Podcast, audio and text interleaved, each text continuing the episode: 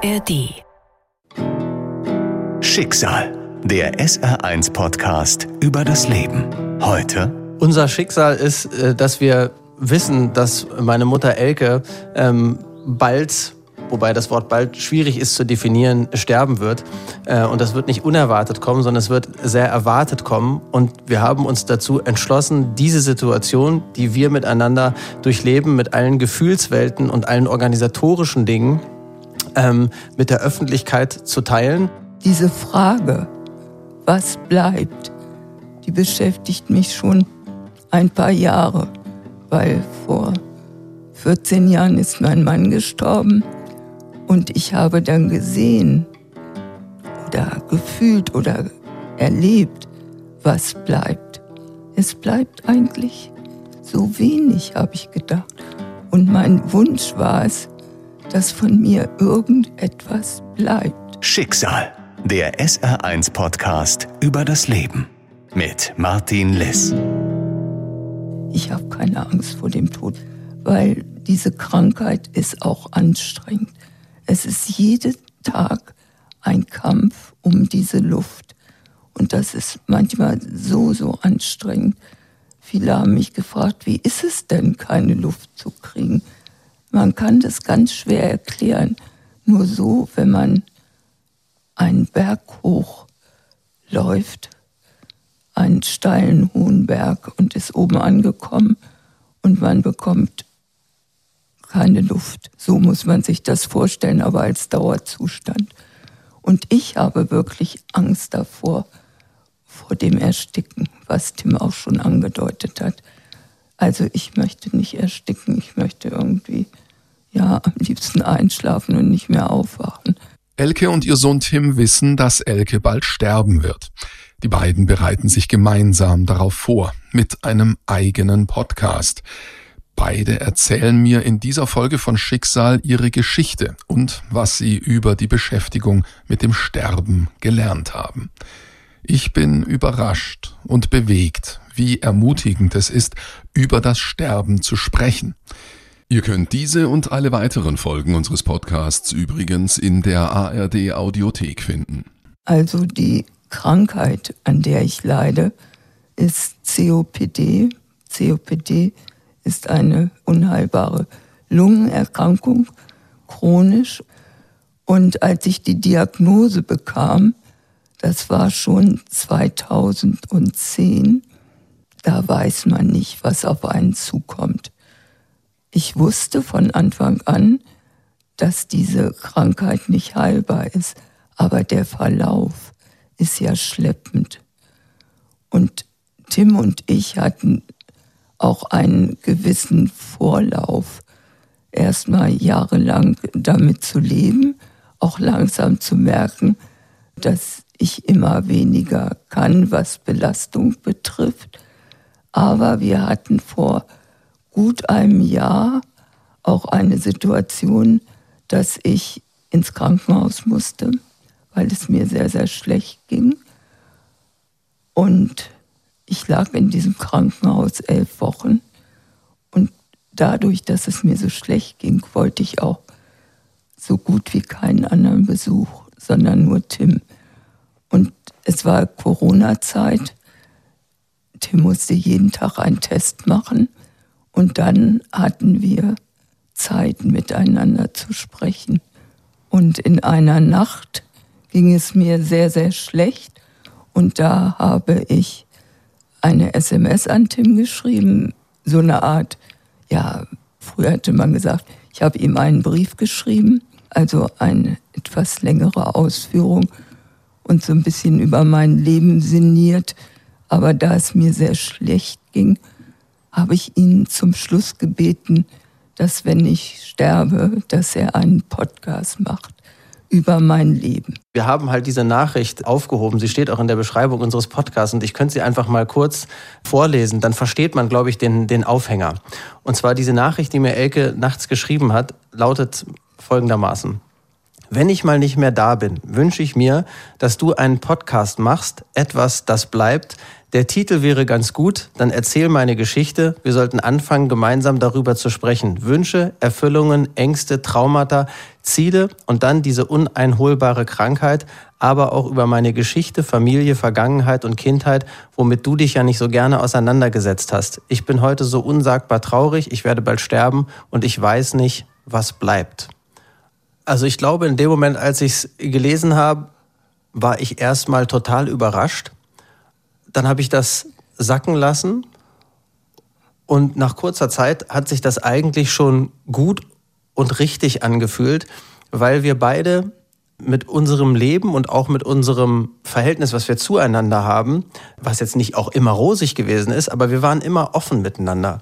Und es hat uns immer schon total gut getan, auch mit anderen Menschen sozusagen darüber zu reden, wie wir miteinander umgehen. Am nächsten Tag kam Tim zu mir und sagte, das wäre eine hervorragende Idee, aber das geht nur mit dir. Da habe ich gesagt, nee, nee, nee, so geht das nicht. Das mache ich nie, das traue ich mir nicht. Aber er hat mich dann doch überzeugt und wir haben einen sogenannten Probelauf geübt, dachte ich. Aber Tim hat gleich den ersten Podcast dann auch ins Netz gestellt. Und er war, ja, wie soll ich sagen, er ist gut angekommen bei den Leuten. Dass es nun dieser Podcast wird, das habe ich so nicht gedacht und auch gar nicht äh, bewirken wollen. Aber jetzt mittlerweile gibt es ja schon 14 Folgen, habe ich festgestellt, ja, der Podcast wird bleiben. Und das ist immerhin ein kleines Stück von mir. Und das macht mich froh.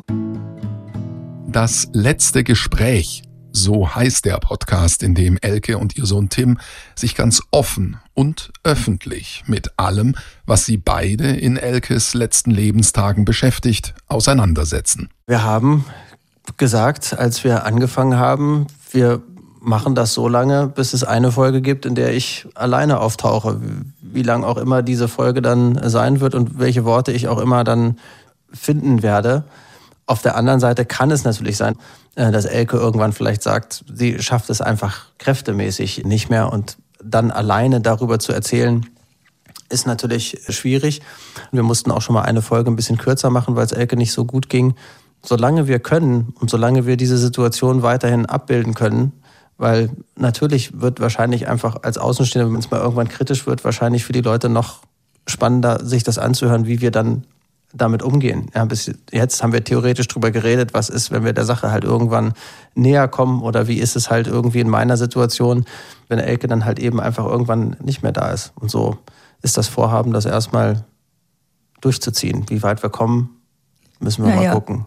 Also ich habe ja dann irgendwann nach der dritten Folge schon gesagt, Mensch, werden wir irgendwann noch ein Thema haben? Weil es ist ja immer wichtig, dass du auch in der nächsten Folge, also ein Thema über diese Krankheit, aber dann auch ein Thema über unser äh, privates Leben. Das ist ja gar nicht schwierig, da ein Thema zu finden. Aber über die Krankheit. Aber bislang, wir haben im Februar angefangen und es waren immer Themen da. Und solange ich kann und noch da bin und wir Themen haben, werden wir ihn fortführen. Das vielleicht größte Thema im Zusammenhang mit dem Tod ist die Angst.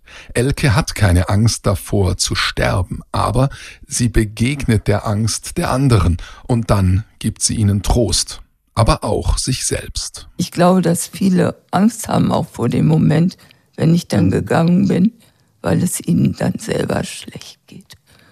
Und ich habe immer zu Tim gesagt, du brauchst nicht traurig sein, wenn ich gegangen bin, weil dann bin ich auch diese scheiß Krankheit los. Weil es ist auch ein täglicher Kampf, sich immer wieder zu sagen, ja, ich schaffe das noch, ich schaffe das noch. Aber manchmal ist man auch so fertig und so kaputt, weil die Krankheit zerrt auch und nagt an einem. Aber jetzt hier im Hospiz ist es für mich wirklich gut. Ich habe hier natürlich ein eigenes Zimmer und in diesem Zimmer kann ich das auch so gestalten, wie ich das möchte. Natürlich gibt es ein Bett und einen Tisch, aber ich habe an den Wänden meine Bilder. Ich habe hier eine riesen Pinnwand, wo auch meine Enkelkinder per Bild zu sehen sind und ja, viele Dinge. Und äh, was auch schön ist, es gibt außer mir noch vier andere Bewohner, die auch noch mobil sind. Wir nehmen zusammen das Mittag- und Abendessen ein und man kann sich dann auch austauschen. Ich glaube, ich war zu Hause mehr allein, obwohl ich viele Besuch hatte, aber das ist ja dann immer begrenzt. Aber hier mhm. gehe ich auf den Flur und treffe eine Schwester oder einen Pfleger oder einen mhm. der Mitbewohner. Und es wird auch hier, hier ein bisschen Kultur gemacht.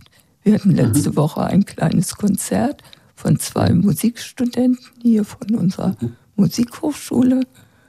Und wir sitzen da nur zu dritt oder viert im Flur, aber alle anderen haben dann die Türen auf, die jetzt im Bett liegen müssen und nicht mehr raus können und können daran teilnehmen. Das ist doch, das ist doch richtig schön. Ich bin ja dann sozusagen der, der Verlassene, wenn du irgendwann gehst. Mhm. Und ich kann dein Gefühl verstehen. Ich glaube aber, dass ein bisschen so eine Frage auch der Perspektive ist. Also verliere ich einen menschennahen Angehörigen, Elternteil, möglicherweise sogar die eigenen Kinder früher als man selbst, was irgendwie so ein, so ein absolutes Worst-Case-Szenario ist. Aber ich glaube, es kommt immer darauf an, ob es absehbar ist und wie viel Zeit man hat. Wenn es nicht absehbar ist, wenn also spontan jemand mit dem Flugzeug, mit dem Auto verunglückt, oder irgendwo im, im Ausland ist und irgendwas passiert, dann ist man ja einfach überhaupt nicht darauf vorbereitet. Dann hat man ja die ganze Phase von dem Beginn des Abschieds was müssen wir eigentlich noch besprechen? Wie wenig Menschen sprechen eigentlich mit ihren nahen Angehörigen darüber, wie sie beerdigt werden wollen? Ja, du musst dir also Gedanken machen und dann musst du dich möglicherweise auch noch streiten mit deiner Familie, wie denn jetzt jemand beerdigt werden soll, weil jeder der Meinung ist, er wüsste es möglicherweise besser. Haben wir besprochen.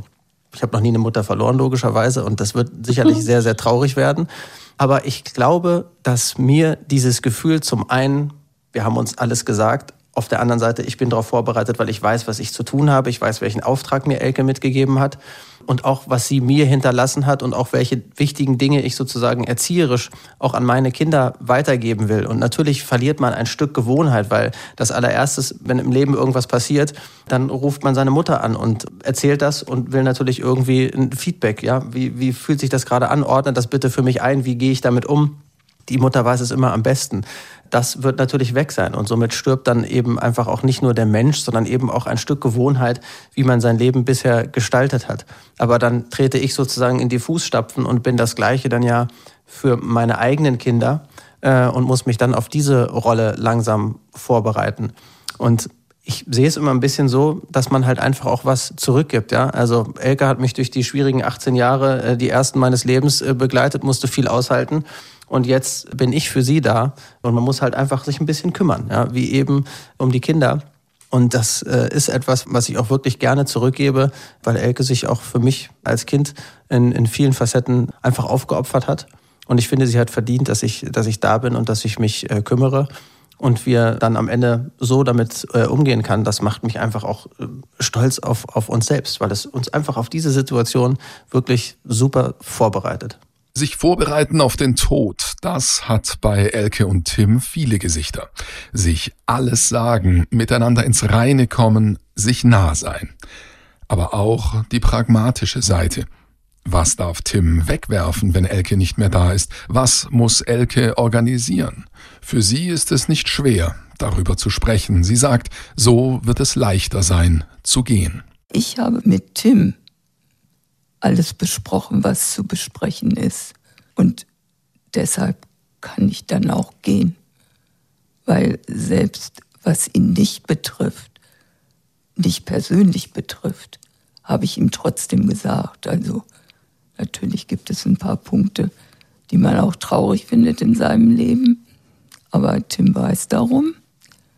Und dass, ja, man will auch bestimmte Dinge abgeschlossen haben. Also, indem man darüber gesprochen hat.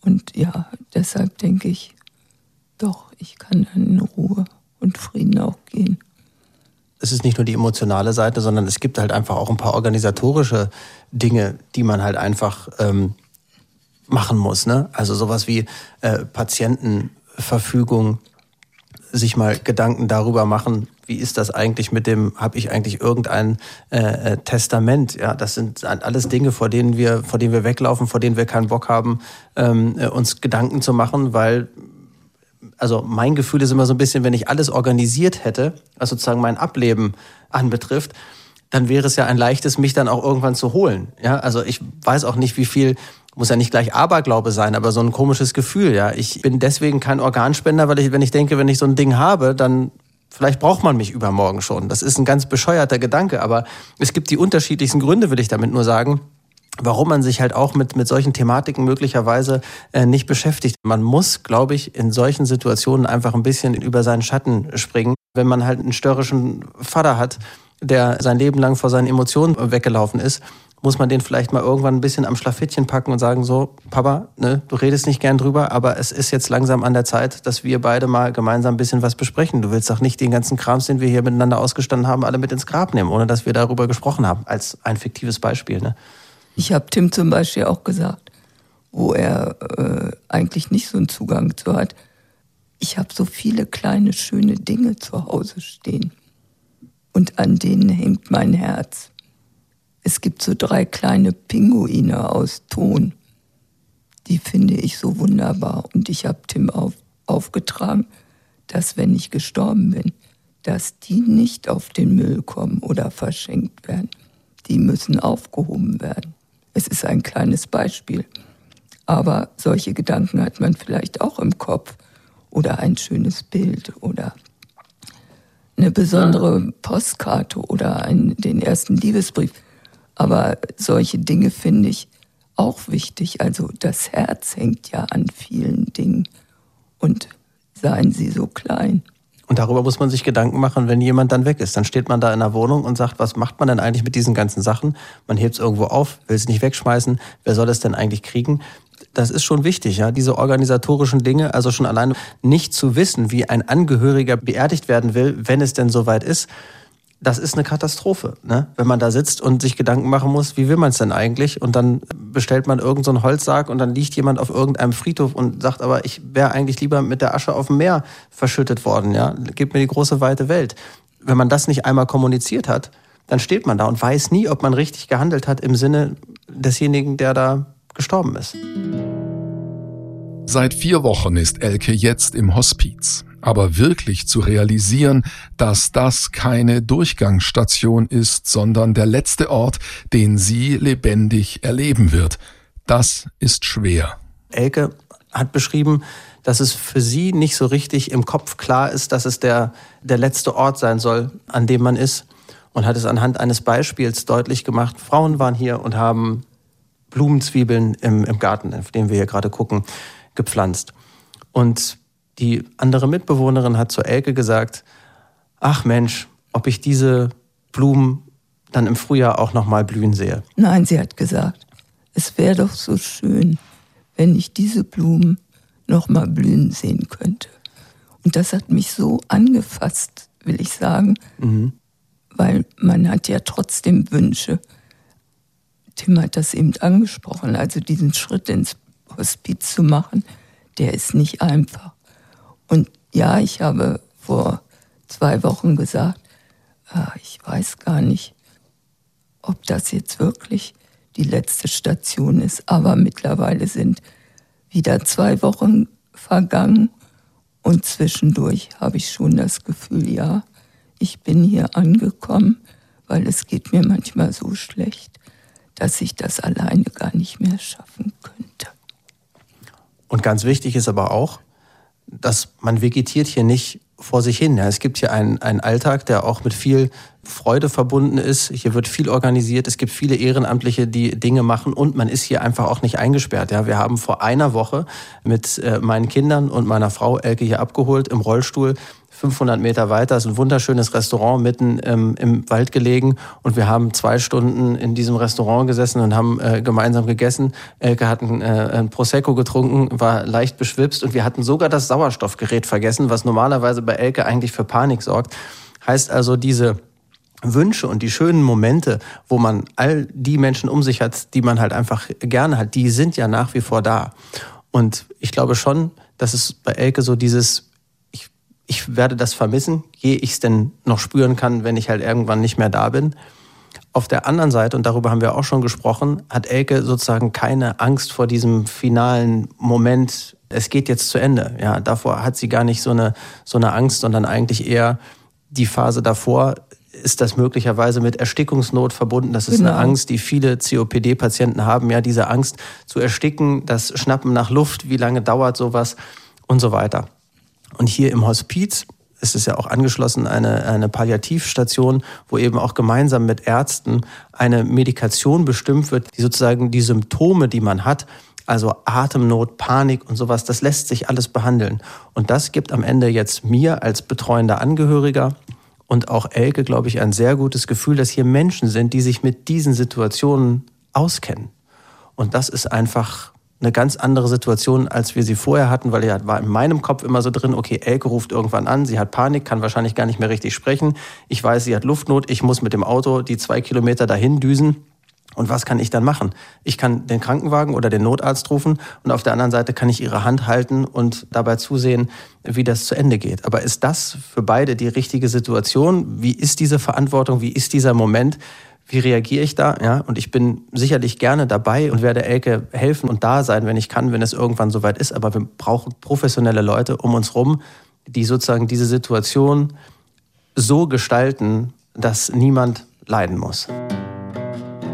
Und was ist danach? Geht es dann weiter mit einem Leben nach dem Tod? Elke allein hätte diese Frage klar mit Nein beantwortet. Sie hat genug damit zu tun, ihre Situation jetzt zu bewältigen. Kein Platz für ein Leben nach dem Tod. Aber als sie gemeinsam mit ihrem Sohn darüber nachdenkt, kommen alte Erinnerungen hoch. Das war genau die letzte Folge unseres Podcasts, dass Tim mir die Frage gestellt hat, glaubst du an das Leben nach dem Tod? Und ich habe gesagt, nein, da glaube ich nicht dran. Aber dann hat er mir vor Augen geführt, dass es Zeiten in meinem Leben gab, wo ich sehr wohl daran geglaubt habe. Weil als Tim noch jünger war, sage ich es mal in Kindes- und Jugendlichenalter, was man dann als Mutter auch so macht, kleine Vorführungen. Und ich habe immer so afrikanische Tänze getanzt und auch äh, diese bestimmten Geräusche, die man dazu macht. Und dann hat Tim gesagt, ja, da warst du doch diese afrikanische Königin, das hast du also, doch gesagt. Elke erzählt das jetzt sehr ernsthaft, ja. Also man muss sich vorstellen, Vierzimmer Altbauwohnung in, äh, in Hannover. Sehr große Räume, also so 20, 22, 23 Quadratmeter sind die Räume, sehr hoch. Dementsprechend äh, halt das auch ein bisschen. Und dann kam ich in einen Raum und Elke fing an, sich wirklich also eigenartigst äh, zu bewegen und, sag ich mal, so Zulu-Laute zu machen. Mhm. Und sie fand sich dabei unglaublich komisch und hat mir immer probiert, ernsthaft klarzumachen, dass ich jetzt nicht über sie lachen soll, sondern sie würde einen afrikanischen Regentanz aufführen. So und darüber haben wir neulich schon mal gesprochen, weil das ist nicht einmal oder zweimal passiert, sondern wirklich häufiger. Und aus heutiger Sicht habe ich dann gesagt, wer weiß, ob du nicht nochmal als irgendetwas wieder auf die Welt kommst, weil du bist ja eigentlich schon das zweite Mal da. Ob du noch eine dritte Chance bekommst, das weiß ich natürlich nicht. Du wirst es irgendwann erfahren. Aber es war schon irgendwie äh, abgefahren, dass Elke gesagt hat, ich glaube nicht an ein Leben nach dem Tod sie aber jetzt eigentlich schon das zweite Mal da ist, ja, wenn es nach ihr geht, als afrikanische Königin, die dann noch irgendwas äh, Oder in sich hatte. Medizinfrau, glaube ich, war Oder Medizinfrau sogar. Also insofern, ja, es war schon immer äh, sehr unterhaltsam und es ist, also das, das nächste Leben von Elke kann sich schon auf sie freuen. Ja, das stimmt. Ich glaube wirklich, wenn ich jetzt gestorben bin, da komme ich nicht irgendwie nach unten oder nach oben das war's dann. Und ja, und ich denke auch nicht darüber nach. Darüber denke ich nie nach. Also was ist jetzt, was kommt jetzt? Nein, also im Moment beschäftigt mich meine derzeitige Situation so stark, dass ich dafür auch gar keinen Platz hätte. Etwas, das bleibt. Das war Elkes Wunsch an ihren Sohn Tim. Womit sie nicht gerechnet hat, was beide gemeinsam geschaffen haben, ist auch etwas, das bewegt und das verändert. Elkes Mut, öffentlich über ihren Tod zu sprechen, verändert ihre Beziehung zu ihrem Sohn, zu anderen Menschen und verändert auch sie selbst. Wenn man die Stimme in der Öffentlichkeit erhebt, dann wird es auch irgendwo bleiben. Man hat eine Erinnerung geschaffen zwischen Menschen, mit denen man eigentlich nichts zu tun hat. Und deswegen ist, glaube ich, auch dieser Grundansatz von Elke etwas, das bleibt so sehr aufgegangen, weil sie hat schon nach der ersten Aufnahme mit mir gesagt, Tim, es hat schon was getan, ja. Es, es ist schon jetzt was da, was bleibt. Und durch den Rückkanal von Menschen, von ehemaligen Kolleginnen, von meiner Mutter, die einen Sportladen hatte mit mehreren Leuten zusammen, die haben sich jetzt alle wieder getroffen im Kollegium und haben eine Party gefeiert, haben Elke besucht und haben ihr gespiegelt, ja, wie, wie wichtig sie auch als Arbeitgeberin für Leute früher war und in deren Leben und die auch gesagt haben, Elke, das ist auch was, was bleibt. Und äh, plötzlich wurde ihr so viel gespiegelt, dass man halt eben nicht so sang- und klanglos äh, jetzt abtritt, sondern dass da einfach schon an vielen Stellen man so Flöcke eingeschlagen hat, an die sich Menschen gerne erinnern. Und ähm, wenn, wir, wenn wir das schaffen, ob im kleinen oder im, im größeren Rahmen, ist das, glaube ich, ein ganz tolles Gefühl, dass man sowas wie so eine, so eine gesellschaftliche Aufgabe wahrgenommen hat und probiert hat, einfach was zu verbessern, ja, oder den Menschen ein bisschen Hoffnung zu geben. Und ich meine, in Zeiten, in denen wir momentan leben, können wir, glaube ich, all diese Dinge ganz, ganz gut gebrauchen. Denn es sterben einfach viele völlig unnötig, viel zu früh und äh, grauenhaft und, und furchtbar, die all das, was wir miteinander aufnehmen, einfach nicht haben. Ja, da ist schon was, was bleibt. Mein Selbstwert ist gestiegen. Ich hatte mein ganzes Leben immer damit zu kämpfen, mit bestimmten Minderwertigkeitsgefühlen, gerade so vor mehr Menschen zu sprechen, ja, oder Wünsche, die man so im Inneren hat, auszuleben. Ich sag mal ein Beispiel.